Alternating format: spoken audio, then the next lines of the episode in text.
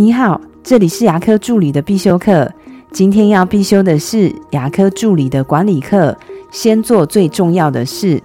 目标管理大师彼得·杜拉克他曾经说过：“有成效的主管是先做最重要的事，至于次要的事呢？点点点点点点。而最后面的空白是什么？彼得·杜拉克正确答案是：都不要去做它。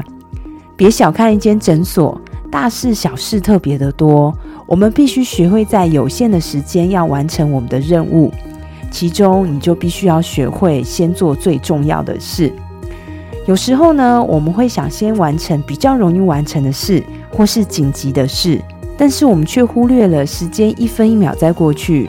我们看似完成了一堆事，但是那些都可能是小事或是琐事，却没有把时间留在最重要的事。所以有些助理他会觉得他的事情永远做不完，甚至会越做越累，还会被老板说做事没效率的情形。这个时候，你可能就需要重新检视自己的做事顺序，不要只是局限在紧急的事，而不是重要的事。